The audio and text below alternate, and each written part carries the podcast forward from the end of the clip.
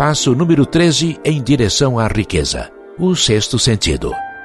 O décimo terceiro passo é conhecido como o sexto sentido, pelo qual a inteligência infinita pode se comunicar voluntariamente e sem esforço algum por parte do indivíduo. Esse princípio é o ápice da filosofia. Só pode ser assimilado, compreendido e aplicado depois de dominados os outros doze princípios aqui descritos. O sexto sentido é a porção do subconsciente a que nos referimos como imaginação criadora. Foi também chamada de aparelho receptor, a partir do qual ideias, planos e pensamentos passam na mente. Esses lampejos são denominados às vezes pressentimentos ou inspirações. O sexto sentido desafia qualquer descrição. Não se pode descrevê-lo a quem não tenha dominado os outros princípios deste audiolivro, porque a pessoa não teria nem os conhecimentos, nem a experiência com os quais pudesse comparar com o sexto sentido.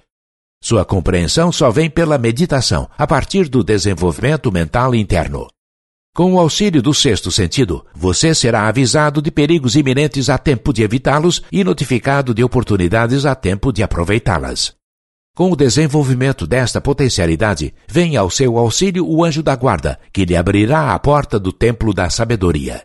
Segundo o autor, existe um poder ou uma causa primeira ou uma inteligência que penetra em cada átomo de matéria e se apossa de cada unidade de energia perceptível ao homem.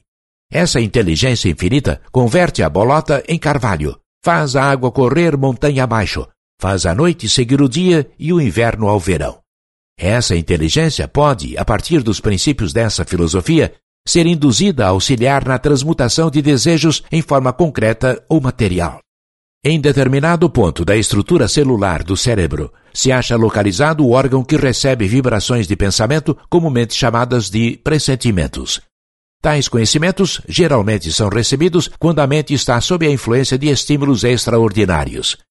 Qualquer emergência que desperte emoções e faça o coração bater mais rapidamente pode colocar o sexto sentido em ação. Segundo o autor, durante os encontros com os conselheiros invisíveis, a mente fica mais receptiva às ideias, aos pensamentos e conhecimentos que chegam pelo sexto sentido. Ele escolheu Henry Ford e outros homens de sucesso para se tornarem seus conselheiros invisíveis. Você pode alcançar seus objetivos do mesmo modo que ele, com o mesmo método assombroso.